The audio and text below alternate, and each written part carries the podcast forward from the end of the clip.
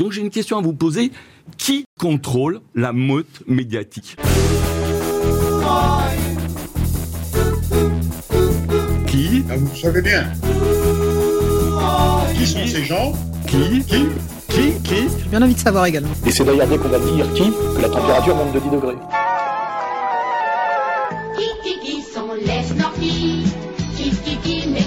N'y a pas assez d'eux, il faut nous dire de quoi il y a trop. Qui? Ben, C'est la communauté que vous connaissez bien. Je vous demande de vous arrêter. Qui a le droit?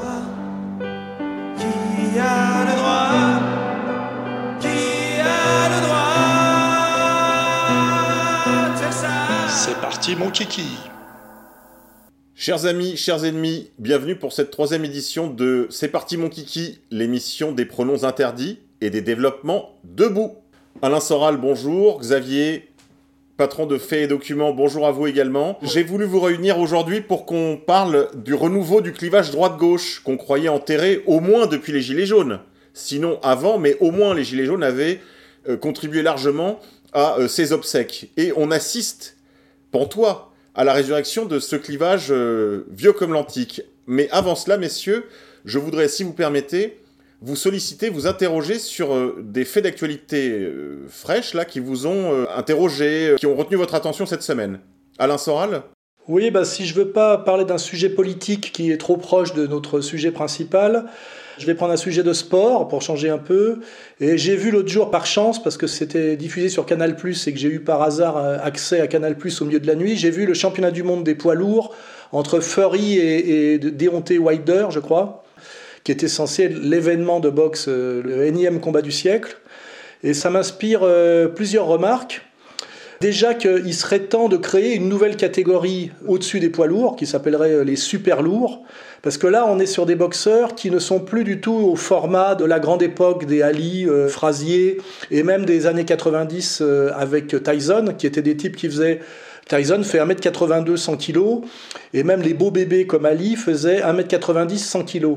Là, avec Fury, on est sur un type, je crois qu'il fait 2m6 pour 120 kg, et de l'autre côté, on a 2 mètres 2 pour 100, 105 kilos ou un truc comme ça.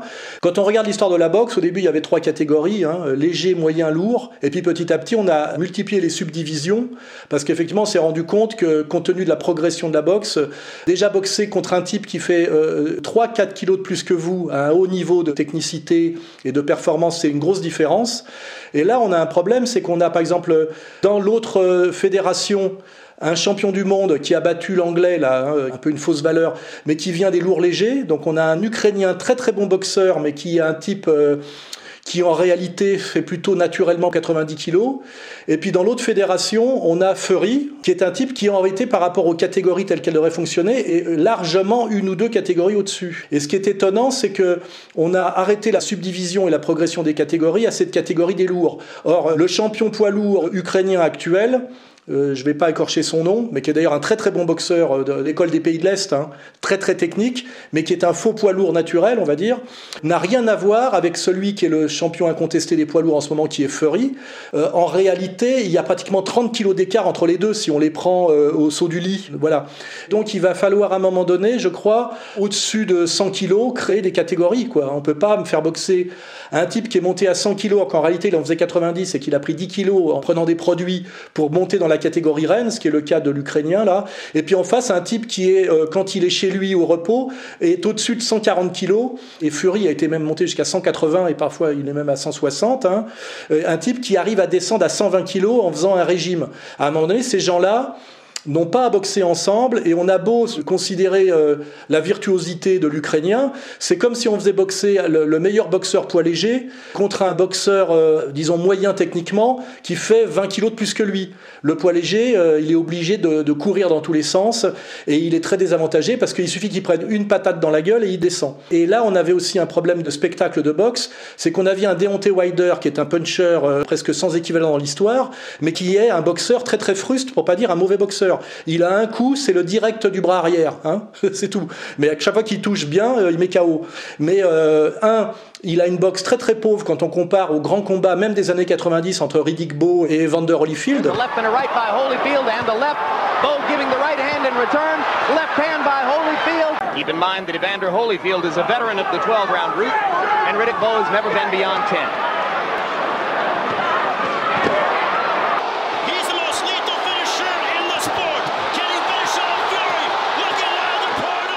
Il est très très très frustre techniquement. Je serais presque tenté de dire qu'il boxe moins bien que moi.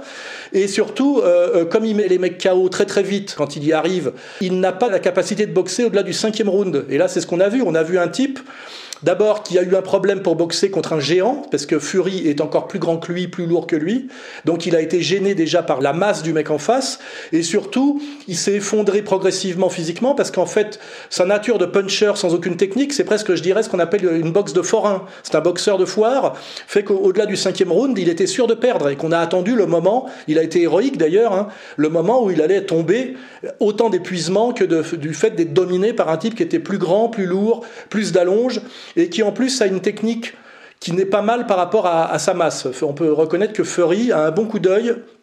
Euh, pour esquiver, une, esquive rotative d'ailleurs dont il s'est pas beaucoup servi ce coup-ci, il a beaucoup accroché, mais quand même globalement pour ceux qui aiment la boxe euh, et qui se rappellent des grands combats Ali Foreman ou, euh, ou même des années 90 hein, avec Riddick Bowe et Lennox Lewis et Tyson, on a quand même des géants qui boxent beaucoup moins bien que les poids lourds, je dirais de la grande époque, hein, entre 70 et 90. Et alors tout ça est masqué parce que c'est du spectacle, parce que personne n'ose le dire, à mon avis. Mais euh, même si j'ai du respect pour Fury, pour ce qu'il arrive à faire pour un mec de 2m6 qui, de 2m6 120 kg qui en plus est monté à 180 kg entre deux combats.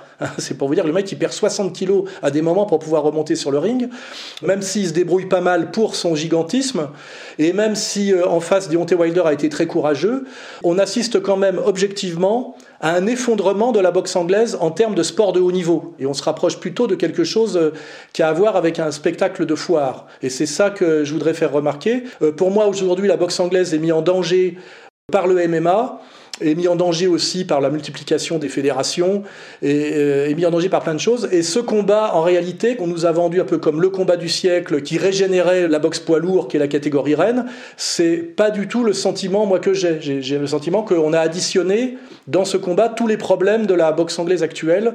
Voilà, je voulais, pour pas parler de politique, euh, vous exposer mon point de vue sur ce sujet, les gros problèmes que rencontre aujourd'hui la boxe, et, et notamment la boxe poids lourd. Merci Alain. Bah, je serais bien incapable de vous donner la réplique sur ce thème. Euh, Xavier Poussard, patron de la rédaction de Faits et Documents, est-ce qu'il y a une nouvelle qui a retenu votre attention? Moi j'en ai une à vous proposer. C'est l'histoire de la, fausse carte de la fédération de foot de Emmanuel Macron. Juste peut-être rappeler à nos auditeurs que Emmanuel Macron a fait un match de football avec une équipe un petit peu... Euh... Ça s'appelle le Variété Club de France, qui est exactement au football et je dirais encore plus au sport, l'équivalent de euh, l'association des bienfaiteurs de l'Opéra de Paris. Enfin, c'est quelque chose d'extrêmement mondain. C'est animé par Jacques Vendroux, qui est le neveu du général de Gaulle, et avec un certain nombre d'anciennes gloires comme Arsène Wenger, Jean-Michel Larquet. Enfin, c'est quelque chose d'assez mondain. Euh, le Variété Club de France, c'est un vrai relais de pouvoir. Et donc, Emmanuel Macron, en fin de quinquennat, pour se donner une image populaire, puisqu'il a toujours voulu euh, se la jouer supporter de l'Olympique de Marseille, amateur de football, ce qu'il n'est évidemment pas, contrairement à, à, François Hollande, qui pour le coup, euh, enfin cela dit, il avait peut-être autre chose à faire que de lire l'équipe, mais François Hollande, pour le coup, était un vrai connaisseur. Et il a été révélé donc D'ailleurs, c'est peut-être la seule révélation dans le livre tant attendu de Gérard Davet et, Fabrice Lhomme, qui ont une réputation, une aura comme ça, parce qu'ils avaient sorti le livre qui, grâce à une campagne de presse, c'est un livre où il y avait absolument rien, mais qui, grâce à une campagne médiatique importante, avait forcé Hollande à ne pas se représenter pour laisser la, la voix à Macron. D'ailleurs, depuis, euh, Gérard Davet et Fabrice Lhomme avaient tellement pris le boulard qu'au monde, ils étaient surnommés Melon et Melon. Et donc là, leur livre sur Macron était tellement attendu, et une des seules révélations, c'est qu'effectivement, Macron n'a jamais été licencié de football, mais Macron a tout fait. C'est-à-dire que si on regarde sa fiche, par exemple, au Ouzou, il vous explique qu'il fait de la boxe française, euh, qu'il est pris du conservatoire de piano, on l'a jamais vu jouer du piano, et donc là, effectivement, il aurait été licencié de football. Oui, des gens qui connaissent bien l'analyse d'image ont fait remarquer que le, le, jusqu'au logo était faux, le logo de la Fédération française de football. C'est même pas une question d'analyse d'image, c'est-à-dire qu'ils produisent une licence qui est censé être daté de 2006. Or, ils n'ont même pas pris la peine de prendre le bon logo, c'est-à-dire qu'ils ont pris le logo actuel. Or, entre-temps, le logo a été changé. On pourrait d'ailleurs faire un sujet sur les, changements de logo, c'est un marché énorme. Enfin bon, le logo a été changé et en plus sur la photo, ils avaient pris la photo de Macron à la commission Attali, c'est-à-dire ils ont tapé Macron 2006, ils ont pris une photo de Macron à la commission à côté de Jacques Attali et ils l'ont mis comme s'il allait découper sa photo dans la presse pour la, mettre sur une licence de football, c'est-à-dire qu'ils n'ont même pas été capables de produire un faux. Donc là, ça on renvoie à la question des équipes de communicants de l'Élysée qui sont chargées de veiller à ce que le monde d'ailleurs a appelé la légende officielle d'Emmanuel Macron, c'est-à-dire que c'est un président sous légende dont en fait on ne sait presque rien. C'est une biographie où plus on avance, plus on découvre qu'on ne sait rien. Et euh, ces équipes de communicants, pour accréditer cette légende, fabriquent des faux. Et de plus en plus, les faux sont grossiers, de plus en plus, les faux sont visibles, ils sont en roue libre. Et là, tout le monde a vu euh, de manière éclatante à quel point ces gens étaient prêts à tout. Oui, parce que dans le Macron, tout est faux. Euh, chers amis, on va passer maintenant au dossier de ce jour. Et le dossier, c'est la résurrection du clivage droite-gauche. Alain, qu'est-ce qui, dans l'actualité récente, là, vous a fait penser que vraiment, là, on a, on a passé un cap et on, s'achemine tout droit vers un scénario euh, bah, droite-gauche, justement, pour la prochaine présidentielle? Il y a plusieurs choses. Il y a déjà, je réfléchis euh, en essayant de prendre du recul à quoi sert Zemmour en ce moment. Et on voit bien que Zemmour sert essentiellement à recréer une droite et à recréer un combat euh, gauche-droite. Et là, immédiatement, moi, je procède par association. Euh, si on remonte à notre histoire récente, notre histoire récente, c'est la Ve République. Et la Ve République, si on veut parler du spectacle politique, parce que là, on est vraiment dans le spectacle politique, c'est de dire que le grand moment de la politique, un peu comme le, championnat du monde de poids lourd en boxe, c'est euh, l'élection au suffrage universel à deux tours du président de la République française. C'est-à-dire qu'à un moment donné, il y a une finale où il y a deux sélectionnés, et c'est le candidat de gauche contre le candidat de droite. Et ça donne le fameux débat. Alors c'est Giscard, Mitterrand, etc., etc. Et ça, c'est le spectacle français traditionnel, ce que j'ai appelé moi dans mes écrits, ce qu'on appelle l'auto-alternance. C'est un coup, c'est le tour de la gauche, après c'est le tour de la droite. Et on voit bien qu'il y a eu progressivement des ruptures dans ce spectacle. Euh, le premier grand moment de rupture, c'est quand Jospin en calculant mal la candidature premier tour de Taubira, qui était censée être une candidate premier tour pour les gens de couleur pour rabattre au deuxième. On va dire que Jospin a fait la même erreur avec ses conseillers euh, qu'a fait Juppé quand la, la, fameuse sélection pour le candidat de droite, c'est de jouer le deuxième tour avant le premier. Et à un moment donné, on a un premier moment, euh, je dirais, disruptif, qui est d'ailleurs un truc incroyable, on s'en est toujours pas remis, c'est Le Pen qui se retrouve au deuxième tour face à Chirac, c'est-à-dire euh, le candidat d'extrême droite face au candidat de droite, au lieu que ce soit le candidat de gauche, Jospin, face au candidat de droite, Chirac. D'ailleurs, Jospin a dit, je me retire de la vie politique. Et j'en tire les conclusions en me retirant de la vie politique après le fait qu'il y ait eu ce moment disruptif, si on fait une chronologie de la fin de ce schéma qui était le schéma roi, la finale gauche-droite, c'est que du coup, au coup d'après, il faut créer ce qu'on appelle un, autre troisième homme qui ne doit plus être Le Pen. Et donc on fabrique Bérou. Et Bérou, fabriqué pour être le troisième homme à la place de Le Pen, ben, éjecte Le Pen du deuxième tour, ça c'est très bien. Mais le problème, c'est que Bérou se pousse du col et pense que l'avenir est, le pouvoir au centre. Or, traditionnellement, c'est ce qu'on appelait à Jalon le mystère des voix centristes, c'est que euh, le parti du centre, que ce soit les radicaux ou les radicaux valoisiens, c'est les types qui pèsent 2%, ça doit être du réseau maçonnique de droite de province, et qui font la bascule entre les deux tours. Ils vont négocier leurs 2%, puisque la victoire, vous avez vu comme la politique est bien conçue, on a toujours une victoire 51-49, il ne faut pas que ce soit 60-40. 60-40, c'est que ça va mal. Et les centristes, leur destin traditionnel, c'est les 2% qui vont se vendre entre les deux tours pour faire la bascule. Mais avec Bérou et le modem, on a la tentative de créer un nouveau truc qui serait un parti du centre qui serait le pouvoir au centre et qui dirait il faut arrêter avec l'opposition gauche-droite. La confrontation de l'UMP et du Parti socialiste a été une confrontation stérile. Et ça, Bérou se fait casser les reins, hein. ça s'appelle le modem, il se fait casser les reins. Par contre, qu'est-ce qu'on découvre? C'est que ce qui a été interdit à Bérou nous est imposé de force par Macron. Non, parce que je suis aujourd'hui en train de construire une offre politique qui dépasse ce clivage. Je suis progressiste, et regardez, je suis de droite et de gauche.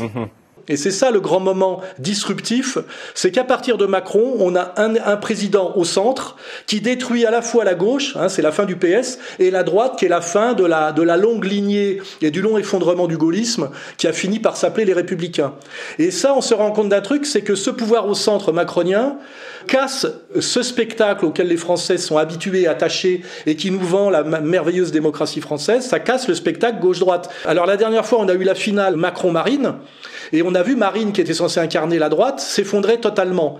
Et aujourd'hui, on a un problème encore en plus, c'est qu'on a non seulement un candidat central et centriste Macron qui a détruit l'opposition gauche-droite, mais Marine, qui devrait normalement incarner la droite, elle a tellement intégré que pour être élue, il fallait qu'elle ne soit plus d'extrême droite et que les gens qui dirigent le, le pays n'aiment pas l'extrême droite, qu'elle ne fait que donner, pour essayer de se rapprocher du pouvoir, des gages de gauche chaque jour un peu plus. Et encore aujourd'hui, elle est la candidate féministe anti-zémourienne. Je suis dérangé par la vision qu'il a que la femme en fait est un attribut de l'homme. Il ne leur accorde pas euh, la légitimité euh, naturelle qu'elle doivent avoir.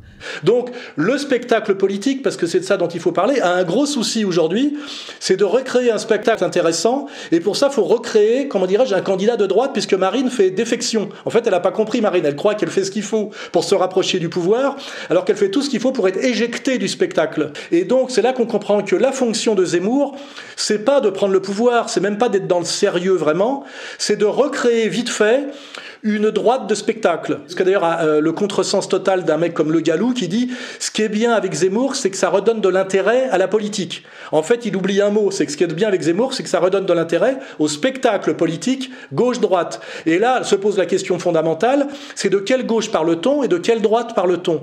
Et en fait, Zemmour crée une droite spectacle, c'est-à-dire une droite euh, d'esthétique, une droite d'apparence. C'est pour ça d'ailleurs qu'il s'appuie beaucoup sur la jeunesse, qui permet aussi de valoriser comme la face, euh, les deux faces d'une même médaille, une gauche du spectacle. Et que, avec cette gauche du spectacle et cette droite du spectacle, qu'est-ce que ça masque? Ça masque la réalité du pouvoir central macronien qui n'a rien à voir avec un, une opposition gauche-droite. Macron, c'est le, en même temps, il est de gauche et de droite, on l'a très bien compris, mais il est surtout de la droite du capital, et de la gauche sociétale, hein, puisque en fait, c'est des travelots invités au spectacle de la Banque Rothschild. Hein, c'est ça l'Élysée. Et c'est tout ça qu'il faut en ce moment décortiquer pour comprendre tout ce qui se passe en ce moment, notamment avec le phénomène Zemmour, mais aussi pourquoi l'écologie est-elle autant aidée aujourd'hui, alors qu'elle est quand même fondamentalement, quand elle se présente comme décroissante, hein, c'est bizarre que la droite du capital favorise une gauche décroissante, etc., etc. Et je pense que le rôle qu'on a, nous, à Égalité et Réconciliation, c'est pas de dire qui pour qui il faut voter, ou c'est ces gentils méchants, ou, etc., c'est de bien faire une leçon de politique générale sur euh, comment fonctionne le spectacle politique, qu'est-ce qu'on appelle la gauche, qu'est-ce qu'on appelle la droite, et est-ce qu'il n'y aurait pas plusieurs gauches et plusieurs droites? Eh ben Ça, c'est l'origine d'égalité et réconciliation. Gauche du travail, droite des valeurs, contre le spectacle libéral-libertaire. La question, c'est pas de savoir si on est de gauche ou si on est de droite. C'est de comprendre aujourd'hui qu'il y a une gauche du travail qui est le contraire de la gauche bobo, et qu'il y a par ailleurs une droite des valeurs qui est le contraire de la droite financière. Hein. Et, et, en fait, le Front National, c'est l'union sacrée de la gauche du travail et de la droite des valeurs contre un système qu'on appelle le système, qu'on appelle l'UMPS, qu'on appelle, euh, que moi j'appelle l'Empire, par exemple, et qui est en fait l'union sacrée de la gauche bobo et de la droite financière. Et c'est le couple Sarkozy. Euh, Carla Bruni, hein, je veux dire, c'est accompli comme sous l'Ancien Régime par un mariage à la fin. Et en réalité, avec, euh, non seulement Zemmour ne nous sort pas de tout ça, de tout ce spectacle, mais il est là pour régénérer le spectacle. C'est ça le vrai contresens que font certains types de droite en ce moment. Et c'est aussi ça qu'il faut dévoiler pour dévoiler euh, Zemmour sans avoir besoin de le critiquer bêtement sur des positions qui sont d'ailleurs euh, très sympas, très agréables à entendre et très justes. Hein, voilà, là je vous ai posé le décor. Merci beaucoup Alain. Alors Xavier, est-ce qu'on peut revenir sur la genèse de, cette, euh, de ce clivage? Alors on va pas remonter jusqu'à la, la Chambre, jusqu'à la Constituante, mais le moment fondateur, et je crois qu'on pense à la même chose Xavier, le moment fondateur où la gauche mute de la gauche de la question ouvrière vers autre chose. Xavier Poussard. Il y a plusieurs indications. Euh, Jean-Claude Michel a très bien écrit. Il dit euh, ce qui fonde la gauche en France, véritablement, c'est l'affaire Dreyfus. C'est-à-dire que c'est la jonction, la gauche euh, française telle qu'on l'a connue, je dirais jusqu'à la fin du quinquennat de François Hollande, c'est la jonction de la question sociale et des Dreyfusards grosso modo, ce qu'on peut appeler la communauté organisée. D'ailleurs, ce qui s'appelle la communauté organisée quand on regarde les statuts. L'affaire Dreyfus, c'est l'invention de la gauche par la jonction de la question sociale et de la communauté organisée avec l'éjection, on éjecte toute la dimension, je dirais, antisémite dans la question sociale, c'est-à-dire Tousnel, Proudhon, etc. Et gauche, si on veut résumer, c'est-à-dire gauche égale juif. Voilà. Or, récemment, il y a quelques mois, est passée une émission sur France Culture, dans l'émission de Finkelkraut, où étaient invités Jacques Julliard et Nora. Nora est venue pour réhabiliter Pétain en expliquant qu'il avait été pris dans ses bras en tant que petit enfant juif en zone occupée par ce bon maréchal qu'il avait pris dans ses bras. Et Jacques Julliard, qui est un grand euh, éditorialiste qu'on a appelé un, un, éditocrate, qui a été membre de la commission trilatérale, dont un des fils d'ailleurs dirige le Canard enchaîné, tandis que l'autre était euh, directeur de la communication du ministère de l'Intérieur. Enfin là, vous, voyez un peu comment ça fonctionne en France. Donc Jacques Julliard était venu faire son coming out sur le martionnisme, qui est une vision chrétienne euh, judéophobe. Je n'arrive pas à considérer que le Dieu vengeur de l'Ancien Testament soit le même que celui dont parle Jésus sur la croix. Ce sont vraiment deux êtres différents. Le christianisme apporte dans le cheminement religieux une rupture euh, complète. Et euh, tout ça se passait dans une ambiance avec Finkelkraut, euh, Nora et Pétain, euh, Julliard et son martionnisme, et Finkelkraut finit par lâcher. Vous dites quelque part qu'on reconnaît un homme de gauche aujourd'hui à ce qu'il défend les musulmans, et un homme de droite à ce qu'il défend les juifs. Et ouais. Maurras n'en croirait pas ses oreilles, qu'il avait par ailleurs mauvaises. Et donc là, Finkelkraut avait défini le nouveau clivage. Par ailleurs, j'avais écouté une émission qui s'appelle Le Nouvel Esprit Public, une émission d'initiés. C'est-à-dire que là, pour le coup, vous avez que des gens qui sont membres du siècle, membres de la trilatérale, qui sont dans les réseaux. Euh, les fameux euh, députés centristes du type euh, Jean-Louis Bourlange, type que personne connaît, qui sont élus dans une circonscription imperdable et qui vont se retrouver président de la commission des affaires étrangères à l'Assemblée nationale et qui sont toujours là. D'ailleurs, sur les photos de meeting de Macron, vous le voyez un peu en coulisses. Bon, et bah, et lui, se, se gausser de la tribune des généraux en expliquant, mais de toute façon, la droite n'a jamais été au pouvoir depuis 1830 en France. Il faut bien comprendre, je crois, quand on regarde le passé du pays, que la droite n'a jamais été au pouvoir en France depuis, je dirais, 1830 ou si on met les bonapartistes à droite, ce qui est euh, compliqué, depuis 1871 ou 1877. En réalité, ce qu'on a appelé la droite, de Jules Ferry à Pompidou, etc., ou des figures comme Raymond Aron, etc., ce sont des libéraux, des sociaux-libéraux, acquis aux valeurs républicaines, acquis aux échanges, à une économie relativement ouverte, enfin un ensemble de valeurs qui en fait viennent de la gauche et qui ne sont de droite que parce que ce qui sépare cette droite de la gauche, c'est la représentation de l'histoire. Là, il y avait une, une, profondeur. Et donc, on rentre dans un nouveau clivage, parce que ça sert à rien de, de, On peut donner 150 définitions à la gauche, 150 définitions à la droite. Il faut comprendre la définition de la gauche et de la droite que le pouvoir nous impose. Or, le pouvoir nous impose une définition. Aujourd'hui, être de gauche, c'est être nécessairement pro-immigration, pro-LGBT, islamo-gauchiste, enfin voilà quoi, cette espèce de truc dont personne ne peut plus d'ailleurs. Hein. Et être de droite, c'est être pour la civilisation judéo-chrétienne contre cette déferlante. Et au milieu de ça règne Macron, qui est en fait l'aboutissement mondialiste du règne des experts, ce fameux gouvernement des banquiers des technocrates dont nous parlait euh, Rockefeller et Kissinger il y a déjà 40 ans. Et on voit bien comment ça marche, la Macronie. Oubliez la République en marche, oubliez les députés, Godillot, les ministres, qui sont des, comédiens qui servent à rien. Ce qui dirige la France, c'est exactement comme un deal hein, dans les fusions-acquisitions. C'est-à-dire que vous avez euh, la banque, Rothschild, Lazare, vous avez les conseillers en communication, Havas, Publicis, vous avez les avocats d'affaires avec une profession qui a été déréglementée par Sarkozy afin que tout le monde puisse en croquer. Donc là, vous avez Bredin-Prat, Darrois, etc. Et les cabinets de conseil, c'est-à-dire McKinsey, euh, Bain Company, etc. Avec en plus l'avantage, il n'y a plus de campagne de presse, si vous voulez, parce qu'avant le sénateur maire, etc. Il avait un système qui était un système de clientélisme local euh, à la papa, si vous voulez. Et là, pour le coup, vous pouvez le désinguer par le canard enchaîné. Alors que qui connaît le type de McKinsey qui conseille Macron? Qui connaît le banquier de Lazare qui conseille Montebourg? Qui connaît le communicant, etc. Donc ces gens-là sont inconnus, donc intouchables. Et c'est ça ce nouveau paradigme. Et il faut faire avancer le macronisme en recréant une gauche qui est une gauche folle, c'est-à-dire euh, Mélenchon qui promet le métissage. Premièrement, la vie sera créolisée. La créolisation est l'avenir du monde. Euh, la créolisation, le métissage, et une droite qui est absolument génial puisque en fait Macron c'est le goy qui cache la forêt communautaire alors que Zemmour c'est le juif qui cache la forêt goy. Et donc si vous voulez l'image ça devient nous les juifs nous sommes les protecteurs de la France. La gauche c'est la destruction de la France Mélenchon la créolisation. Et au milieu Macron qui est raisonnable c'est-à-dire le cercle de la raison etc.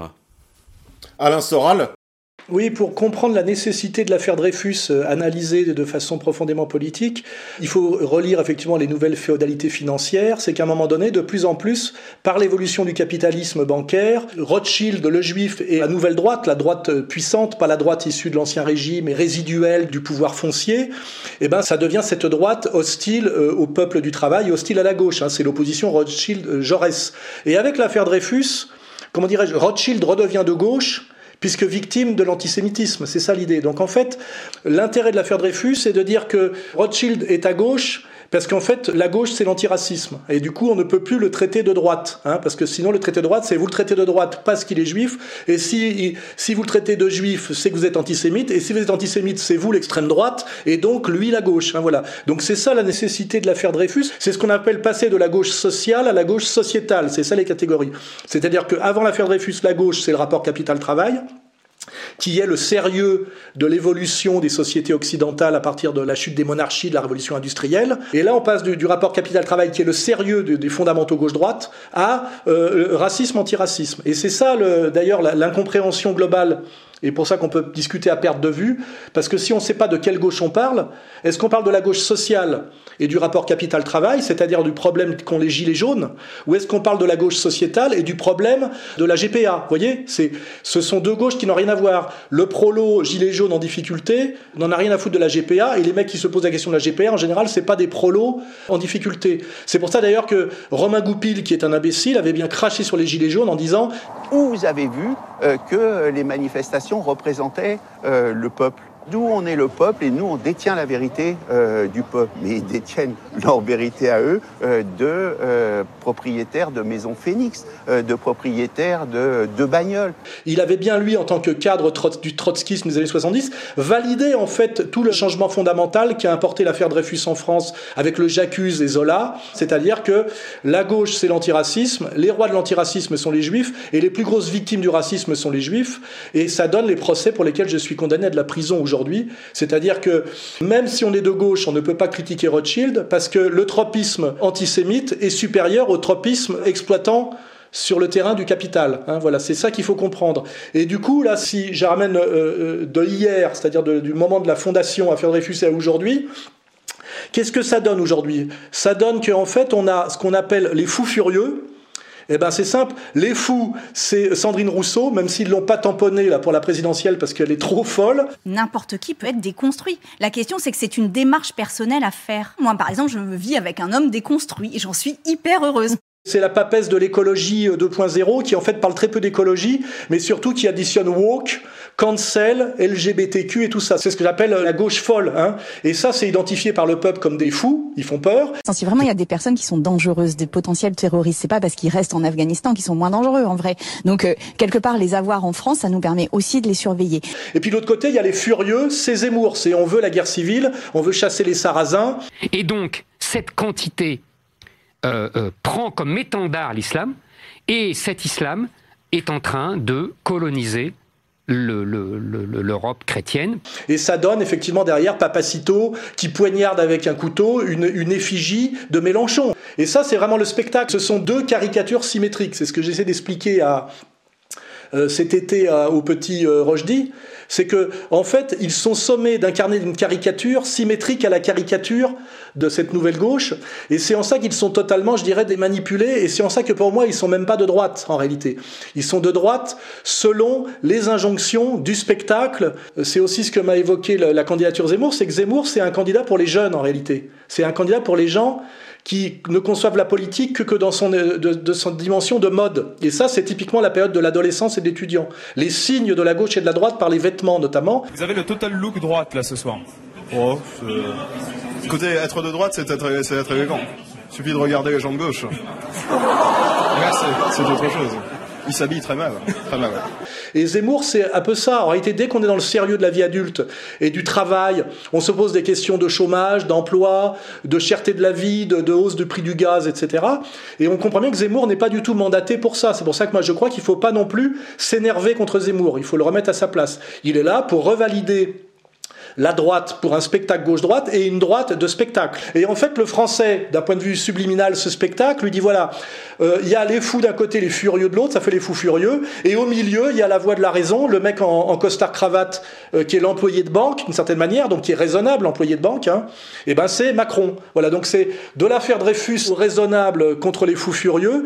On a à la fois une continuité, puis en même temps un truc binaire gauche-droite. On passe de catamaran à trimaran. Vous voyez, il y a le, le fou de gauche dans personne ne veut en réalité. LGBTQ euh, woke euh, cancel, le fou de droite qui est le mec, bon même si on en a marre des immigrés, de machin de trucs, qui veut quand même pousser la jeunesse à s'armer pour faire la guerre civile contre les barbus, et ça donne quand même des gamins qui écoutant Zemmour, échangeant des propos de mythomanes sur euh, internet, se retrouvent à prendre 9 ans de prison ferme. Et moi j'ai pas vu Zemmour voler à leur secours. Louis, là vous parlez Alain de l'affaire d'un garçon qui s'appelait Logan, je crois, qui était originaire de la région de Marseille. Ils se sont fait embarquer dans une cabane. Et j'aurais peut-être un mot à dire aux gens qui les connaissent, à leur famille ou leurs amis, ce serait de les inciter à reconnaître devant l'autorité euh, judiciaire qu'il s'agissait en effet de comportements mythomanes, parce que je pense que pour sauver la face, ils seraient capables de prendre une peine d'homme. Je m'adresse aux proches de ces gamins, leur dire qu'ils acceptent la honte d'avoir été un peu mythomane, de s'être raconté des histoires, de s'être raconté des fables euh, voilà, de, de, de lutte armée, et qu'ils puissent rentrer chez eux dans les meilleurs délais. Je crois que ce serait le mieux, plutôt que de, de faire cette prison juste pour sauver la face. Déjà, les peines de prison ferme, ils les ont pris, ils sont incarcérés.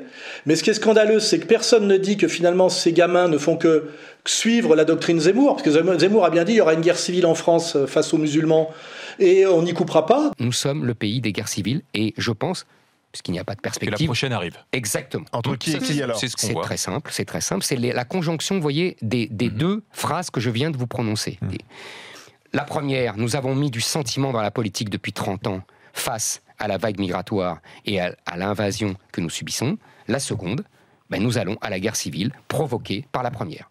Est-ce que c'est clair? Donc les types finalement suivent Zemmour et sans que, sans que Zemmour soit inquiété comme l'incitateur. Et puis je vois pas Zemmour d'ailleurs se porter à leur secours en disant euh, ces gamins sont quand même des, des, vrais grands Français de demain euh, qui défendent leur pays. Euh, il n'a pas défendu Rissen alors que Rissen s'est mis totalement à son service, ce qui est quand même incroyable pour un type qui a écrit dix livres sur ce que c'est que le juif euh, d'arriver à marcher derrière Zemmour, il y a quelque chose d'étrange. Et c'est ça qui est très choquant, c'est que euh, ces gamins-là euh, prennent, alors que c'est des mecs de 20 ans, hein, donc on peut critiquer, mais je veux dire, c'est quand même du... On est dans Minority Report, hein, ils n'ont strictement rien fait, je crois. Hein. Dans son opération Transparence, Logan Nizin explique clairement qu'il voulait remigrer la France. Il fallait euh, passer l'action pour, pour remigrer la France pour sauver la France d'une de, de, de, d'une attaque, enfin d'une attaque islamiste imminente. Ils, ils, sont dans la guerre des civilisations et ils pensent qu'il faut créer un conflit euh, pour créer une guerre civile dans ce pays pour sauver ce pays. Euh, eh ben, il, il a, il, c'est 9 ans, 7 ans, 6 ans de prison ferme. Et si jamais il se retrouve comme Risson à Fleury-Mérogis, dans la plus grande prison de jeunes d'Europe qui date des années 60, dégueulasse, avec 90% d'halogène, c'est pratiquement les envoyer à la mort hein, ou à la psychopathie, parce que dans quel état ils vont sortir. Et ça, c'est le climat actuel euh, absolument dégueulasse et scandaleux de cette justement réactivation de cette droite d'opérette qui mène quelque part à la fin à des, aux nazis d'opérette, quoi. Pour compléter ce que dit Alain et pour montrer qu'il il exagère pas du tout sur l'amalgame qui pourrait être fait avec Éric Zemmour, qui serait un amalgame évidemment scandaleux d'amalgamer des tentatives de terrorisme avec le discours d'Éric Zemmour, mais cela dit, à une certaine époque, personne ne s'est privé d'amalgamer Jean-Marie Le Pen avec le montage de Carpentras, qui a même été monté précisément dans l'ancien clivage gauche-droite, à l'époque où gauche était égal juif, hein, aujourd'hui droite est égal juif, à l'époque gauche était égal à juif, et que la droite avait justement été cassée, parce que pareil, on parle beaucoup de l'union des droites en ce moment, c'est un, une des pierres angulaires du discours d'Éric Zemmour. Il faudrait qu'il rappelle une seule fois, une seule fois, pourquoi cette union des droites ne s'est pas faite Parce qu'il y a quelque chose qui s'appelait le serment des Bnébrites, où les cadres de la droite française dans les années 80 ont été convoqués ont été convoqués pour leur interdire pour jurer qu'ils ne feraient jamais alliance avec Le Pen. Et il y avait eu d'ailleurs un... un Ça s'appelait l'arc républicain. Ça s'appelait l'arc républicain. Et Charles Millon a vu sa carrière détruite parce qu'il avait outrepassé cet interdit. Je demande aux élus du Front National d'apporter leur suffrage à Charles Millon. Je déclare Monsieur Millon élu. Mars 1998. Charles Millon est élu président de Rhône-Alpes avec les voix du Front National. À l'Assemblée régionale et à l'extérieur, sur le territoire, la grogne se répand. Moi, je ne voyais pas comment un groupe du mouvement gaulliste pouvait envisager un accord alors avec le, le Front National. Je ne voyais pas comment c'était possible. Voilà, donc c'est gentil de faire semblant de dire moi je veux faire l'union des droites, mais il faut dire pourquoi l'union des droites était interdite. Et alors, euh, pour compléter l'idée d'Alain sur la fausse alternance gauche-droite qui a été le la base du, du schéma politique français pendant des années, on peut aussi souligner que le leader de la droite, Chirac, venait du Parti communiste, alors que le leader de la gauche, Mitterrand, venait de l'extrême droite. Donc déjà, tout était inversé. Et aujourd'hui, de on va l'Action voir... française. Voilà, et à la fin, ils étaient tous les deux ratsoc. Et aujourd'hui, on va avoir une élection présidentielle où les seuls mâles dominants, blancs européens, vont être à gauche. C'est-à-dire que le seul candidat qui pourrait entrer dans la SS dans cette élection présidentielle, c'est Yannick Jadot. Le vrai mâle dominant, c'est Arnaud Montebourg, si vous voulez. Donc on va être, encore une fois, il faut que dans le spectacle de la démocratie, euh, il y ait des problèmes d'incarnation. Il faut que tout soit à front renversé. Voilà, donc ça c'est aussi une réflexion que je voulais apporter à notre auditoire. Euh, Xavier Poussard, il y avait peut-être une autre raison qui fait que Sandrine Rousseau n'a pas retenu l'attention de ceux qui décident qui sera candidat, je crois. Non, je pense que euh, y a plusieurs facteurs. Euh, D'abord, il fallait un candidat woke dans cette campagne. Moi, j'avais pensé que ce serait Christiane Taubira parce qu'elle avait sorti un, livre à la rentrée. C'est comme lancer une sonde pour voir si ça prend. Or, il s'est passé un fait politique qui, à mon sens, est, est très important, qui est le fait qu'elle ait refusé de prendre position sur le vaccin en Guyane. D'ailleurs, ça renvoie à une question qui est très intéressante, qui est la vaccination des populations noires. J'ai cherché pourquoi ça ça prenait pas. Alors, euh, est-ce que c'est un truc des blancs, etc. Non, en fait, c'est parce que c'est l'aiguille. En fait, c'est le symbole de l'aiguille qui passe pas, et l'aiguille, ça renvoie au vaudou.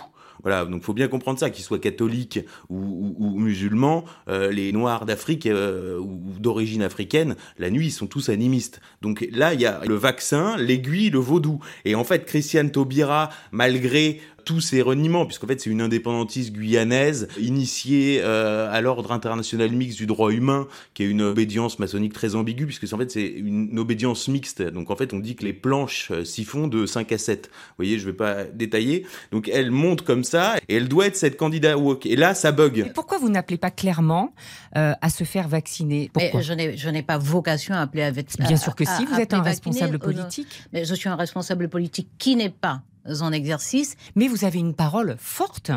Oui, Vous êtes parce que cette parole est forte, parce que cette parole est forte, je ne la décrédibilise pas. ça bug sur le vaccin, donc c'est c'est absolument génial. Et du coup, elle ne peut pas se porter candidat parce qu'il faut que dans cette élection présidentielle, tous les candidats soient pro-vaccin. Hein, ça c'est un élément très important. Ensuite, pourquoi c'est pas Sandrine Rousseau? Parce que d'abord, c'est quand même vu qu'il y avait un piratage de l'extrême droite. Euh, je veux dire, dans tous les réseaux, on voyait eh, mettez 2 euros pour voter Sandrine Rousseau, on va se marrer. Or, Sandrine Rousseau, elle est sur le MeToo. Or, le MeToo, c'est pareil, c'est quelque chose qui est absolument explosif, parce que le MeToo, ça a été lancé pour nuire à Trump en se disant, avec son Miss America, ses machins et tout, on va finir par le coincer. Or, ça a donné quoi? Ça a donné Weinstein, Woody Allen, Epstein. Donc, en fait, c'est une fusée euh, qui a complètement perdu le contrôle. Or, elle s'était déjà embrouillée sur la question du MeToo avec Christine Angot, qui est une... euh, une écrivaine, enfin, je sais même pas comment qualifier ça, quoi, mais qui est, qui est de l'écurie de Bernard-Henri Lévy, quoi. Mais on ne fait pas dans un parti politique la question des agressions sexuelles, enfin. On le fait avec, avec l'humain, on le fait avec des oreilles. Enfin, Christine, je, euh, je l'ai dit à toutes, les, à toutes les directions d'Europe Écologie Les Verts depuis que ce parti, depuis que ça, ça m'est arrivé. Je l'ai dit. Mais je- je... j'en ai fait. Il y a personne, jamais. Mais évidemment qu'il y a personne. Et, ben- et donc, Mais il faut bien évidemment des gens qu'il y a qui, à un moment personne. donné, entendent le message. Mais, mais il y a Mais non, ça n'existe pas. Donc il y avait déjà eu premier dérapage. Or là, avec Jadot, malgré tout, tout est sous contrôle pour deux raisons. Parce que Jadot est dans l'écologie politique, ce qu'on appelle les pastèques, c'est-à-dire euh, voilà, c'est-à-dire qu'il était président de Greenpeace. D'ailleurs, pour comprendre Jadot, il suffit de voir le lip dub du moment où il quitte Greenpeace. C'est-à-dire, c'est que des jeunes femmes de 18 ans, etc. C'est un peu comme euh, Jean-Vincent Placé qui était Europe Écologie Les Verts en disant, bah comme ça, je suis le seul. C'est moi le coq au milieu du poulailler, quoi. Donc c'est exactement ça, Jadot.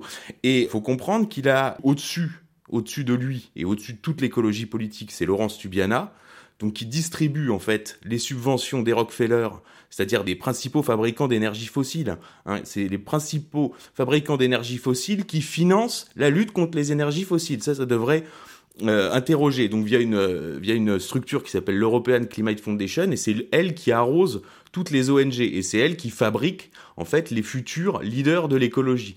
Donc retenez son nom, Laurence Tubiana. Et euh, donc... de la communauté.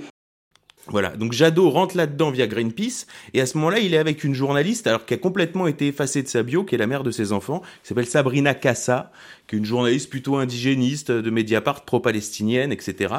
Et bizarrement, on n'avait jamais entendu parler de Jadot jusque-là. Et à ce moment-là, il se remarie, il change de compagne, et là, il se met avec euh, Isabelle Saporta. Et alors, euh, donc moi, je me suis intéressé à ça. de la communauté. Voilà, mais, mais, de la haute communauté, parce que c'est la petite nièce. Attends, je, je me suis quand même renseigné. C'est la petite nièce de Françoise Giroud. Donc là, on est dans la gauche en France. C'est la famille qui s'appelle les Saporta Inamias. C'est une énorme famille euh, juive de Thessalonique. Enfin, tu vois, sa cousine un peu partout. Et surtout, c'est la nièce de Raimondo Saporta, qui avait encadré le Real Madrid pour le compte de Franco et représenté l'Espagne par le sport justement euh, pour le compte de Franco via la présidence du Real Madrid. Donc tu vois c'est pour te situer les environnements mentaux de ces gens-là où tu vois pour le coup le clivage gauche-droite a plus rien à voir. Là tu vois tu passes à un échelon supérieur où en fait tout explose et donc là tu as Françoise Giroud, euh, Franco, tu vois tout se mélange et Françoise Giroud né Gorgi hein. Voilà. Et en bout de course, t'as ce Jadot qui est quand même un type assez sympa, mais qui, à mon avis, alors on va voir, mais moi, vu les bruits que j'entends sur lui, c'est pas dit qu'il tombe pas dans un MeToo précisément. Je suis un homme. Je suis un homme blanc. Euh, je suis de culture catholique. Je suis plus très croyant. Euh, je suis euh, hétérosexuel. Tu vois, donc on a à la fois un mec sous contrôle, enfin c'est assez intéressant. Donc deux choses, le vaccin important et pas de MeToo. C'est ça dans la campagne, et quand on lit le bouquin d'Éric Zemmour, c'est une idée très importante qui fait passer, il dit « Tout le monde a pensé que c'était la honte de la presse française de ne pas avoir parlé du train de vie de Strauss-Kahn. Je pense au contraire que c'était son honneur. » Et donc là, il envoie un signal très faible parce que le bouquin est pas fait pour être lu. C'est comme dire Atali, c'est pas fait pour être lu. T'es con de lire ça. C'est fait pour être affiché dans les supermarchés. Bah oui, c'est comme, c'est comme les pantalons à une jambe. c'est fait pour acheter, pour vendre, pour acheter, pour vendre. Et donc en fait, ça envoie un signal. Mais malgré tout, dans le microcosme, les gens le lisent. Et dans ce livre, il y a cette indication qui dit je n'attaquerai pas sur la vie privée. Voilà. Alors, est-ce qu'il respectera? Parce qu'il a l'air d'avoir un problème avec la question du transgenre quand même. Là, j'ai vu, il est monté au créneau contre Blanquer et euh, sa limite c'est le transgenre à Zemmour. Il faut arrêter de tomber et de se soumettre aux injonctions abominables des militants LGBT. Ils n'ont rien à faire à l'école. Et M. Blanquer est complaisant avec ces militants LGBT. Il ne le devrait pas. C'est tout ce que je dis. Pour vous, c'est une mode importée des États-Unis. Mais bien sûr, en aucun cas, ça recouvre une, réalité que vivent un certain nombre de jeunes dans notre pays. Une mode criminelle. Criminelle. Pour rebondir, ce que tu viens de démontrer là par un travail en profondeur, c'est que cette apparence d'horizontalité gauche-droite, dès qu'on creuse, nous remet sur la réalité profonde du pouvoir et de la politique, qui est la verticalité. Pourquoi réactiver ce spectacle gauche-droite avec euh, droite du spectacle, gauche du spectacle gauche-droite? Parce que la réalité de la lutte politique aujourd'hui sérieuse, elle est totalement verticale.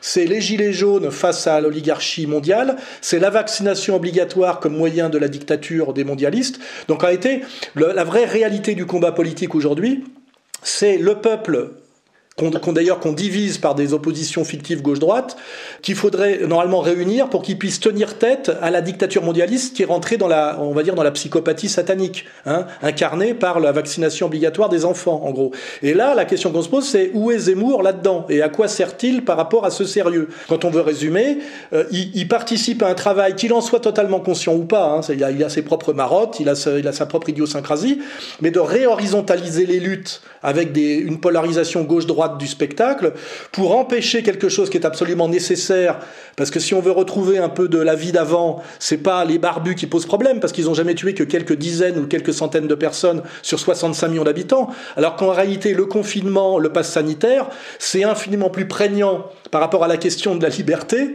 et même de l'égalité de la fraternité que la question islamique. Et voilà, je dirais, un résumé très sérieux de la fonction objective de Zemmour aujourd'hui par rapport à cette question de il faut à tout prix empêcher la verticalité de la lutte et le sérieux de la lutte pour réactiver ce que Kluskar appelait le frivole, qui est l'horizontalité des luttes polarisées sur de gauche du spectacle, droite du spectacle. Voilà. Et la fonction de Zemmour, c'est de réactiver une droite du spectacle qui a été euh, notamment beaucoup abîmée par la bêtise de Marine Le Pen. En fait, Zemmour est là parce que Marine Le Pen n'a pas fait le boulot. Hein. Au lieu de continuer à incarner la droite, comme c'était une femme et qu'elle a compris qu'il fallait plaire au CRIF, elle s'est mise à devenir de gauche. Quoi. Donc à un moment donné, on est sur, euh, vous savez, de la, le trimaran, là, il y a un flotteur qui est crevé, il faut, il faut aller euh, foutre des rustines. Quoi. Bah, sur ce sujet, justement, sur le spectacle de la terreur, je peux annoncer à nos amis que très prochainement, on va faire une émission, puisque là, on est en plein dans le procès des attentats de 2015. On va faire une émission tout à fait spéciale sur ce sujet, avec à la fois un journaliste et une survivante. Également sur ce sujet aussi, euh, on peut dire que Marine Le Pen, justement, se sera couvert de ridicule en validant tous les mensonges du pouvoir sur le spectacle de la terreur.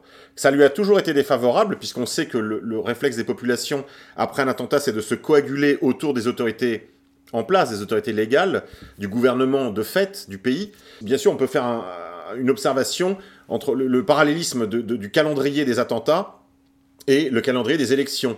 Et évidemment, à chaque fois, ça lui dessert, mais comme le Parti communiste, pendant les années de plan en Italie, s'est déshonoré en validant tous les mensonges de la domination sur la question de la terreur, Marine Le Pen a fait de même. Et donc il n'est pas étonnant que quelqu'un d'un peu plus un peu plus roué, un peu plus qualifié finalement sur ce terrain, lui vole la vedette. Xavier Poussard. Cela dit, elle, a fait plusieurs choses. C'est-à-dire que d'abord, elle a validé de façon un peu bizarre, c'est-à-dire qu'elle a dit combien de Mohamed Merah arrivent tous les jours, ce qui n'était pas, euh, pas impératif. On peut vraiment combattre l'immigration sans être dans l'outrance. Voilà.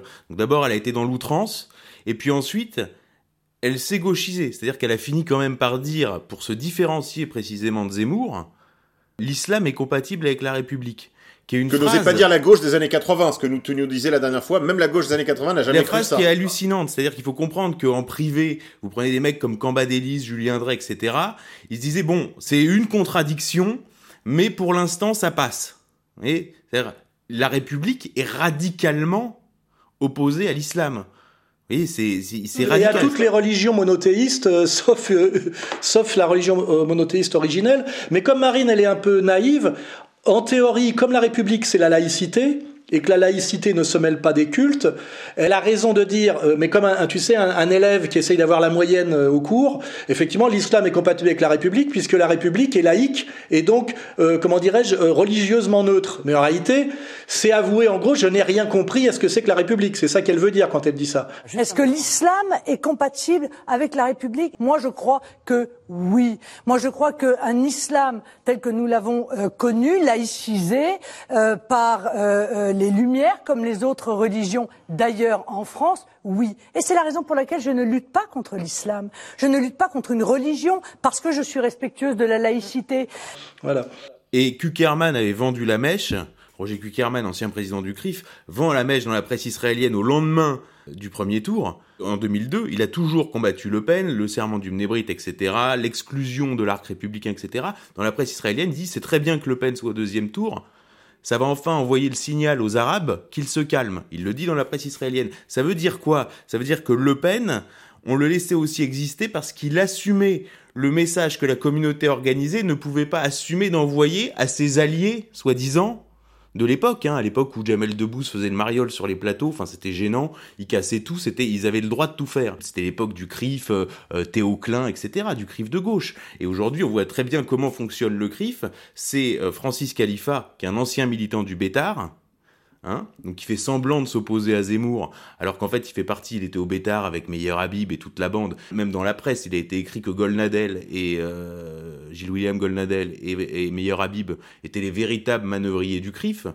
ça veut dire qu'en fait le CRIF est intégralement passé à droite. Et Marine Le Pen, à ce moment-là, où elle, son rôle, ça doit être précisément de taper de taper sur l'islam, sur les musulmans, c'est-à-dire islam, immigration, et non pas, non pas la ligne de Le Pen qui était immigration et insécurité. Insécurité culturelle, insécurité physique, insécurité économique. 3 millions de chômeurs, c'est 3 millions d'immigrés, etc. Voilà. Et c'était pas islam immigration. Donc là, c'est devenu islam immigration et ça doit être ça qu'elle doit assumer. Et elle, au lieu d'assumer ça, elle balance cette énorme saucisse. Je, je sais même pas euh, dans quel cerveau ça a germé, quoi. C'est incroyable de balancer une connerie pareille, quoi. Personne ne l'a fait avant elle, quoi. Là, c'est la faute de quart intégrale, quoi. Elle part en hors-piste complet et on la reverra plus, quoi. L'islam est compatible avec la République. Voilà, ça, c'est son épitaphe. C'est sûr qu'on n'a pas envie d'entendre ça aujourd'hui à droite et même plus à gauche. Non, non, c'est. En fait, elle me rappelle quelque chose puisque moi été, je suis passé du PC au FN. C'est que le PC a disparu d'avoir abandonné ses fondamentaux sociaux pour ne plus parler des ouvriers, enfin c'est-à-dire de, de, de, la vraie gauche, mais c'est bien parler des jeunes et des gens. Il est inadmissible de laisser entrer de nouveaux travailleurs immigrés en France, alors que notre pays compte près de 2 millions de chômeurs français et immigrés. Euh, faire passer la loi contre toutes les violences faites aux femmes, tous les féministes ont élaboré, donner le droit de vote aux résidents étrangers aux élections locales et nationales après dix ans de résidence, et puis peut-être euh, faire en sorte que les jeunes, dès le mois de juillet, aient les allocations d'autonomie leur permettant de poursuivre, poursuivre, leurs études le plus loin possible.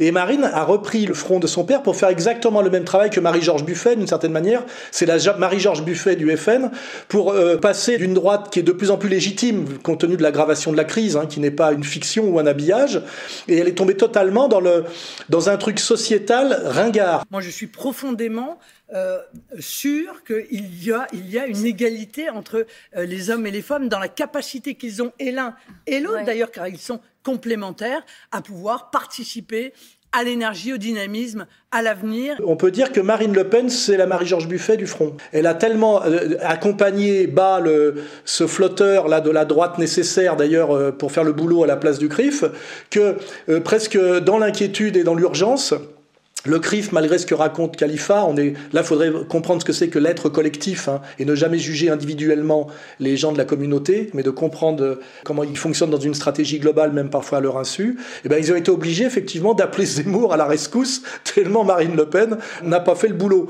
Et c'est quand même, euh, c'est pour ça qu'il y a une dimension de, de drôlerie dans tout ça. Il faut quand même euh, on peut peut-être un peu euh, en rigoler. Et d'ailleurs, quand on voit qui est réquisitionné aujourd'hui pour incarner la renaissance de la droite dans la jeunesse, parce que le vrai problème, effectivement, d'ailleurs, qui est le chantier d'un Rochdy, c'est que la mode, c'était le gauchiste de campus. Et qu'en fait, la mode est en train de se déplacer, de se démoder, et qu'il faut relancer la mode du ce qu'on appelait les Loden. Quand j'ai, moi, le premier livre que j'ai écrit, c'est sur les mouvements de mode.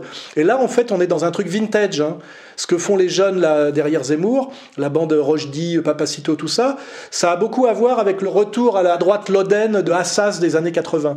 En fait, il y a une grande mode du vintage. Hein. On est là-dedans, on est dans le vintage. Et en fait, il y a un côté euh, comique, il y a un côté évidemment pas sérieux, et peut-être qu'il faut d'ailleurs pas trop s'énerver quand on les regarde, plutôt trouver ça un peu amusant. Il y a une vidéo qui circule en ce moment où on voit euh, la jeune euh, Escouffion, là, je sais pas comment elle s'appelle, aller faire du tir euh, avec le roi du développé couché. Elle tire au flingue et elle a la même tenue que la Daisy, tu sais, de la série texane qui est censée valoriser l'alt-right. Hein. Et là, on est dans quelque chose d'incroyablement drôle et kitsch. Je me demande même si on ne devrait pas relayer la vidéo sur, sur le site, où ils nous ont mis la petite escouffion en train de te tirer avec un flingue. Et en fait, tout ça, c'est censé, chez les esprits un peu faibles ou un peu malhonnêtes, nous dire que ça, ça va sauver la droite au sens, je dirais, évolienne du terme. Pompe vers l'arrière. Et tu repompes ah, vers l'avant très fort. Ah, le geste là, t'aimes bien ça. Hein ah, je ça. kiffe.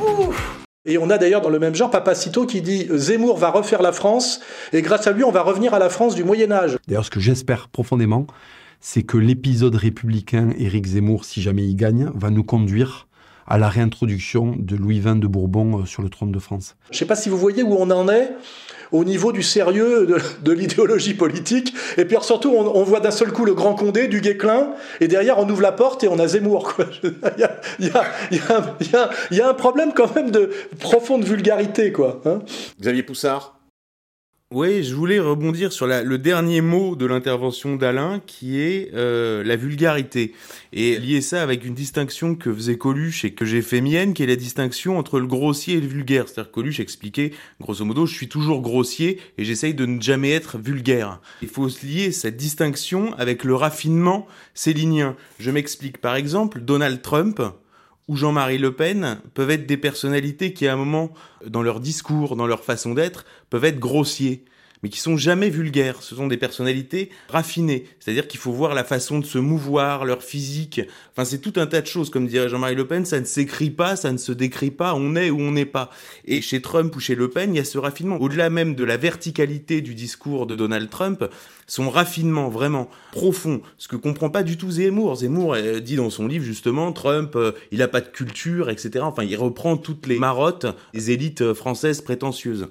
Et là-dedans, sur le vulgaire, bah précisément, je suis désolé de le dire, mais il y a vraiment chez Zemmour ce manque de raffinement, c'est-à-dire cette façon de citer à outrance, ces citations euh, répétées, etc. Cette lourdeur. Hein, Céline disait, ils sont lourds. Je dirais qu'ils sont lourds.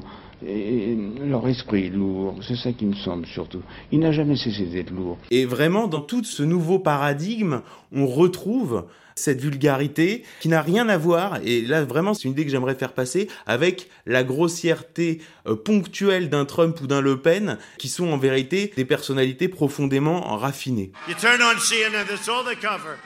COVID, COVID, pandemic, COVID, COVID, COVID. Uh, uh. You know why? They're trying to talk everybody out of voting?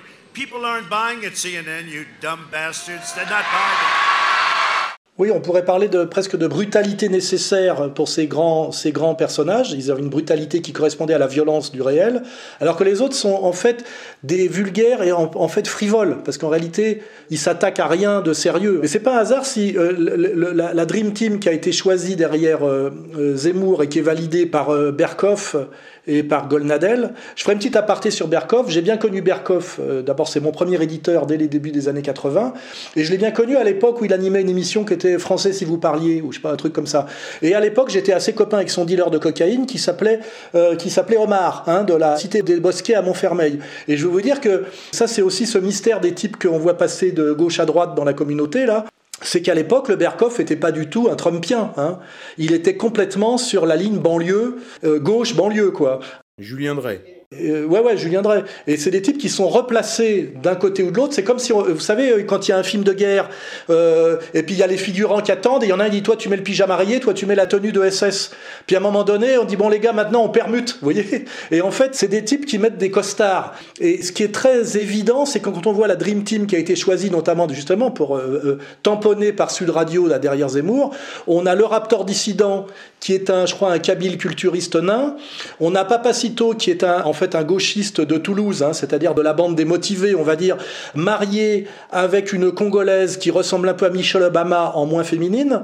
Et on a, euh, je vais pas être méchant avec Rochdy, mais on a quand même un gamin d'origine populaire qui visiblement euh, rêve d'intégrer la bourgeoisie au sens bah, du, voilà, du Rastignac euh, nouveau riche, euh, et qui effectivement pour ça vous dit que sa vie a été sauvée par la lecture de Nietzsche. Il faut être capable de rire de tout ça. C'est quand même, c'est une droite grotesque qui d'ailleurs fait pendant à la gauche grotesque. C'est-à-dire que d'un côté on a la gauche grotesque LGBTQ, woke, cancel, écolo, bidon, et les autres sont strictement la symétrie. Et on nous sommes de choisir entre les deux. Comme à l'époque, on nous, on nous sommait de choisir entre Caroline Fourest et Tariq Ramadan. C'était un peu la même arnaque. Vous savez, c'était un peu plus sérieux. Mais en fait, quand on levait la tête, on voyait qu'ils avaient les mêmes patrons. Et qu'en fait, justement, ce piège gauche-droite, c'était t'es pour Caroline ou t'es pour Ramadan? T'es pour le musulman des frères musulmans ou pour la féministe tamponnée par BHL Et en fait, tout le sérieux de la politique dont on parle, nous, c'est d'essayer de sortir de ces pièges du spectacle. Voilà. Pour citer les auteurs de droite, puisque c'est à la mode, il y a une phrase de Barès euh, qui dit tout, qui dit tout obtenir euh, afin de pouvoir tout mépriser. Et ça, c'est assez central parce qu'on voit euh, beaucoup dans ce qui est en train d'émerger, mais y compris euh, Zemmour comme tête de pont, des gens qui ne sont pas du tout en situation de pouvoir tout mépriser. Là, j'en reviens à Trump, puisque le parallèle va évidemment être fait entre la candidature Zemmour et Trump, et je pense que c'est très important, conceptuellement, de séparer ces deux candidatures. À mon avis, elles, elles n'ont rien à voir et elles sont même opposées. Parce que précisément, Donald Trump, c'est quelqu'un qui a tout obtenu et qui peut tout mépriser. C'est-à-dire qu'il a eu les plus belles femmes du monde, il a eu organisé les concours de Miss America, il a euh, sa tour dans New York, ça veut dire même là, une féministe t'expliquerait que c'est son phallus, quoi. Donc quelque part, il a mis sa bite dans New York, quoi, tu vois. Donc c'est ce type-là qui peut se permettre de tout mépriser. Alors que Eric Zemmour, je suis désolé de le dire parce que moi j'ai lu son livre, hein, donc je reviens dessus, mais quand on lit son livre, c'est ce journaliste du Figaro qui a euh, raté l'ENA, qui est tout content de manger avec Alain Minck. Et en plus, Alain Minck lui dit un truc, il lui dit de toute façon, on s'en foutait que Sarkozy gagne, de toute façon, il avait signé pour nous mettre le traité de Lisbonne, c'est-à-dire le traité constitutionnel européen que le- les Français avaient rejeté en 2005. Sarkozy avait signé pour ça et c'est pour ça qu'on l'a mis président. C'est-à-dire Minck lui dit ça. Et Zemmour est tout ébloui de cette révélation. Et il est tout content d'être à la table. Et vraiment, je suis désolé, mais euh, il y a une question de profil. C'est-à-dire que la politique, au bout d'un moment, ça s'incarne. Alain Soral? Si je voulais rebondir sur euh, ce contresens, Zemmour n'a rien à voir avec Trump à tous les niveaux. Trump est venu d'une certaine manière pour renverser la table, et d'ailleurs il a été puni parce que parce qu'il a réussi partiellement à le faire, déjà à gagner une élection alors que c'était pas prévu, et il a fallu le foutre dehors par l'élection suivante. Alors que quand on comprend le sens profond de la France n'a pas dit son dernier mot, on a un Zemmour qui nous explique qu'il dîne en ville en permanence avec tous les puissants, et que donc il n'y a rien à craindre de lui. Hein. C'est pas un type qui va renverser la table, c'est un type qui est content d'être admis au bout de la table, bien qu'en fait il n'ait ni l'origine sociale, ni les diplômes qui normalement devraient lui permettre. Je reprends la phrase d'une discussion avec euh, Xavier, c'est euh, le message profond du dernier livre qu'il a écrit. C'est les gars, je vous couvre. C'est-à-dire, je viens pas là pour renverser la table, je viens là pour, euh, pour m'asseoir à la table. Et comprenez bien, en gros, ça c'est le message qu'il envoie à la communauté. Euh, je ne suis pas là pour vous emmerder, je suis là pour vous sauver la mise, parce que si vous continuez à marcher derrière BHL, vous risquez effectivement de vivre des- un avenir qui peut être sombre. Non seulement Bernard-Henri Lévy est un traître à la France, mais il est en plus le plus grand fabricant d'antisémitisme qui soit au monde. C'est-à-dire que à chaque fois qu'il parle, les gens se mettent à, à, à voir réveiller leur antisémitisme. Et ce qui est incroyable d'ailleurs, c'est que l'engueulade, euh, il y a des choses qui sont, qui sont révélatrices, l'engueulade entre Khalifa et Zemmour, même si c'est un peu du théâtre, puisqu'en fait Khalifa a le même tropisme que Zemmour de par son origine séfarade bétar, hein, c'est pas l'intellectuel ashkénaze. Quand Zemmour lui répond qu'en gros sa légitimité c'est qu'il gagne à l'applaudimat à la synagogue, Euh, je suis euh, très populaire. Euh, euh, quand euh, les, fois où je vais à la synagogue, je suis très populaire.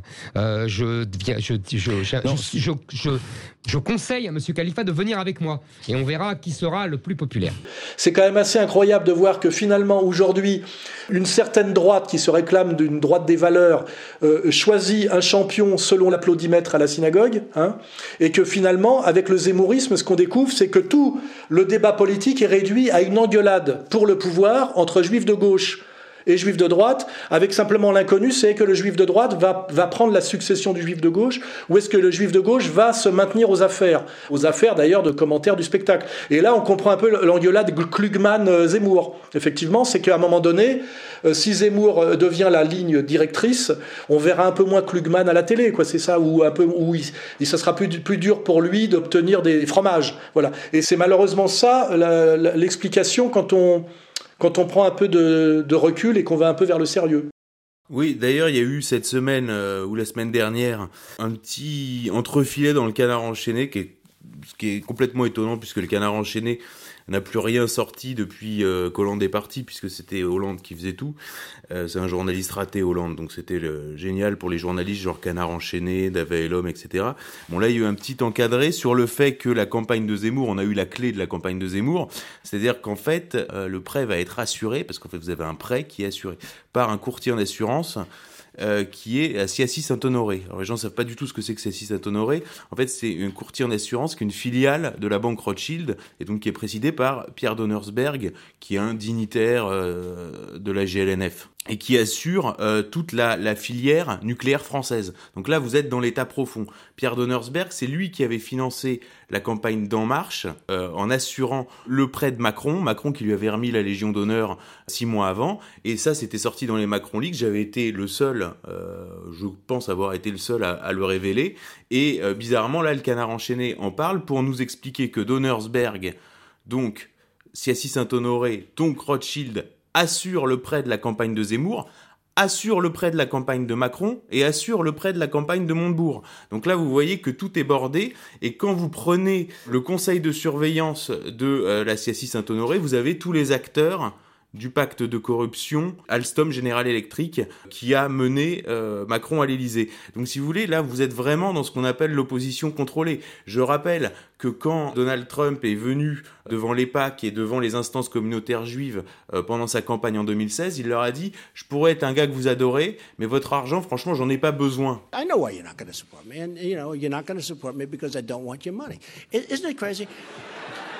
me. Yeah, but that's okay. You want to control your own politician. That's fine. Good.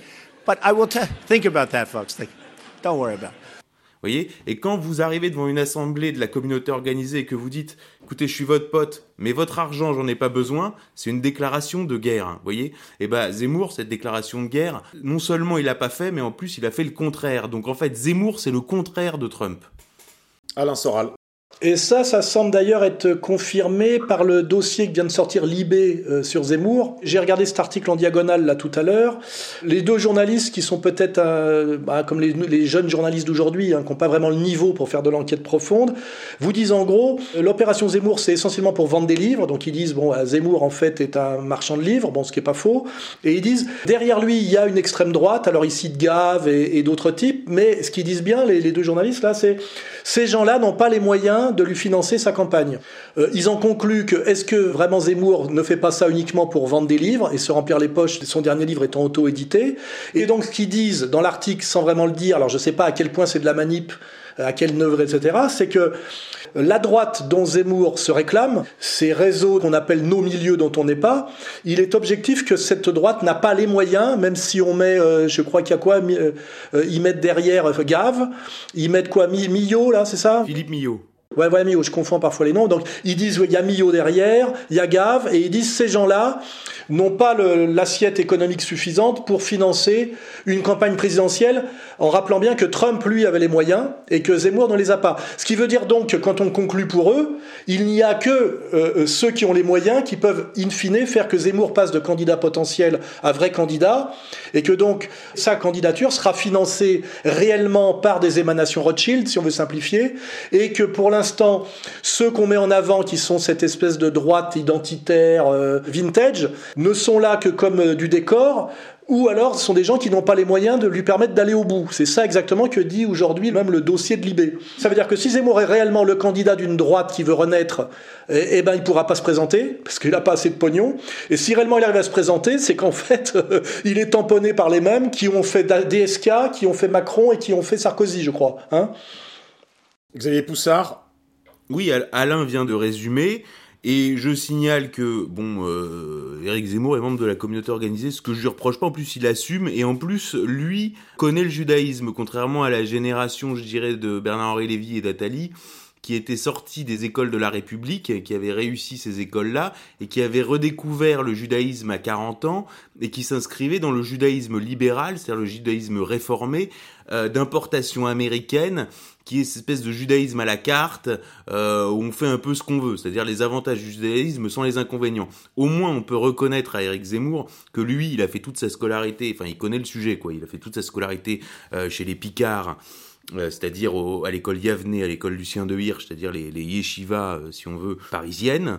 D'ailleurs, je suis étonné de son parcours et de sa culture, parce que c'est des écoles qui sont plutôt mal classées. C'est très compliqué d'en sortir et de réussir des, des concours normaux derrière, donc lui a quand même réussi Sciences Po, mais a quand même réussi à s'imprégner, je dirais, de la culture euh, française. Enfin, c'est d'ailleurs euh, assez remarquable. Mais je le dis bien, le patron de la communauté organisée, c'est-à-dire le patron de l'organisation politique à laquelle appartient Eric Zemmour, il se trouve que c'est le patron d'Emmanuel Macron et que c'est David de Rothschild. Et c'est statutaire.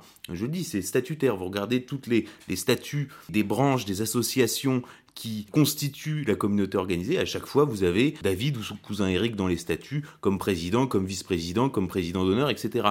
Et là, on voit évidemment que les Rothschild viennent de débloquer le prêt pour la campagne de Zemmour via euh, CSI Saint-Honoré et Pierre Donnersberg. Et euh, il aime beaucoup citer Napoléon, et Napoléon avait l'habitude de dire la main qui prête est au-dessus de la main qui reçoit. Voilà, c'est tout. Il n'y a pas à sortir de là.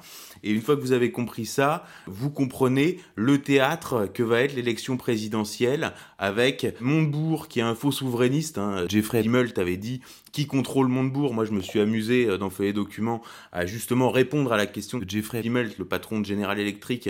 Et à ce moment-là, un conseiller d'Hollande lui avait dit, vous inquiétez pas, euh, tout est sous contrôle. Et donc moi, je me suis amusé justement à répondre à cette question-là. Donc qui contrôle Montebourg? Qui contrôle Jadot?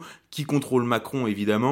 Euh, Qui contrôle Mélenchon qui contrôle Zemmour. Et là, vous avez un théâtre qui va être élection présidentielle. Et malheureusement, on remet une pièce dans la machine du spectacle alors qu'on était en train d'en sortir avec des mouvements type Gilets jaunes ou, euh, ou anti-vaccins, qui étaient des mouvements justement qui réintroduisaient une verticalité dans la politique, même si cette verticalité ne trouvait pas d'incarnation euh, finale malheureusement en raison de la structure médiatique en France qui interdit toute euh, liberté d'expression. Pour dire les choses simplement, Alain Soral sera jamais invité à la télévision. Euh, messieurs, un petit mot de conclusion avant de saluer nos amis auditeurs. Je rappelle d'ailleurs à nos amis qu'ils peuvent nous soutenir.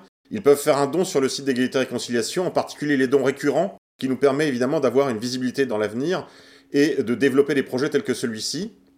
Je vous rappelle que aussi bien la, rédaction de combat que ERTV euh, e ainsi que ERFM s'attachent à défendre votre liberté de conviction, liberté d'opinion, liberté d'expression, liberté d'association, puisque comme vous l'avez compris, euh, les, mois qui s'annoncent vont être très sombres. Donc euh, n'hésitez pas évidemment à nous aider, on compte sur vous. quelques mots de conclusion, Alain Soral bah, Comme mon camarade Xavier a pratiquement tout dit. Euh, ce qu'on peut déplorer, c'est que des gens que, qui, en fait, que j'ai formés, parce qu'il faut quand même rappeler une chose, c'est que que ce soit le Raptor, que ce soit Papacito ou que ce soit Rochdy, c'est des bébés Soral. Hein. N'oubliez pas que moi, je pourrais être leur père en réalité, et qu'en fait, ils ont commencé sur ma ligne et qu'ils sont, en fait, ils se sont tous passés au tapin là parce que euh, voilà, on leur offre des petits boulots et que simplement ils manquent en fait de dimension politique, ils manquent d'honnêteté politique, ils manquent de grandeur politique. Et moi, le côté pas drôle, c'est pas parce que moi j'en veux pas à Zemmour. Zemmour est dans sa cohérence. Moi, ce que je déplore, c'est que alors qu'il faudrait aujourd'hui travailler à l'union sacrée de la lutte verticale, c'est-à-dire de, de réconcilier le peuple euh, qui souffre soit qui souffrent de la GPA, soit qui souffrent du chômage, c'est-à-dire euh, allier, je dirais, les gilets jaunes, les anti-Covid et la manif pour tous, c'est-à-dire la famille française qui est contre euh, la destruction de la différence des sexes, qui est contre la marchandisation des enfants, etc. C'est-à-dire que là, on voit très bien que c'est à la fois des idées de droite, des valeurs, et des idées de gauche sociales. Et moi, on est toujours bien sur égalité et réconciliation. C'est gauche du travail, droite des valeurs, pour une réconciliation nationale, dans le but justement d'aller vers la souveraineté française euh, retrouvée. Donc là-dessus, notre ligne, ma ligne, notre ligne est toujours la même et elle est la ligne du sérieux. Et au lieu que ces jeunes-là euh, comprennent ça et participent à ce combat absolument vital, parce que là, le problème immédiat, c'est pas l'islamisation de la France, même si c'est un problème, c'est d'ailleurs plutôt les vagues de migrants euh, qui sont des animistes, hein, et on n'est plus dans tout dans l'islam, et puis surtout le problème de tout ce qui touche au narratif euh, Covid, où là on est vraiment, c'est une dictature mondialiste, c'est bien plus sérieux, bien plus prégnant. Je rappelle que Zemmour n'est pas du tout sur ce terrain-là, et qu'il a rappelé, euh, je crois hier, subrepticement, que de toute façon il était un, qu'il était vacciné, que ça lui posait pas de problème et qu'il n'avait rien à foutre. J'ai été vacciné, en plus j'ai eu le Covid, donc j'ai eu le droit qu'à une dose, et j'ai mon passe sanitaire. Et ça ne me dérange pas plus que cela. Donc il tamponne en réalité le narratif de la domination oligarchique mondiale il nous emmène sur des voies de garage, des voies périphériques de lutte gauche-droite du spectacle. Et moi, ce que je déplore, c'est qu'au moment où il faudrait que les jeunes, que d'une certaine manière que j'ai formés euh, pendant des années, au lieu qu'ils rejoignent le combat, ils trahissent. On est bien là dans une idée aujourd'hui de, gens qui trahissent la résistance. Hein, voilà. Et donc à un moment, il y aura des comptes à régler, parce qu'après la guerre, il y a la fin de la guerre. Hein. Enfin, je veux dire, il y, a, toujours des moments où les comptes se règlent. Et puis pour euh, euh, balancer de la punchline, puisque là, c'est aussi pour rappeler que c'est moi qui ai inventé ce jeu de la punchline sur euh, Internet. Ce mec-là, en tôle, il fait les pipes et le café, vous voyez Parce que j'étais, j'en avais plus le choix, parce que j'avais été viré des émissions pour les vérités que j'y disais.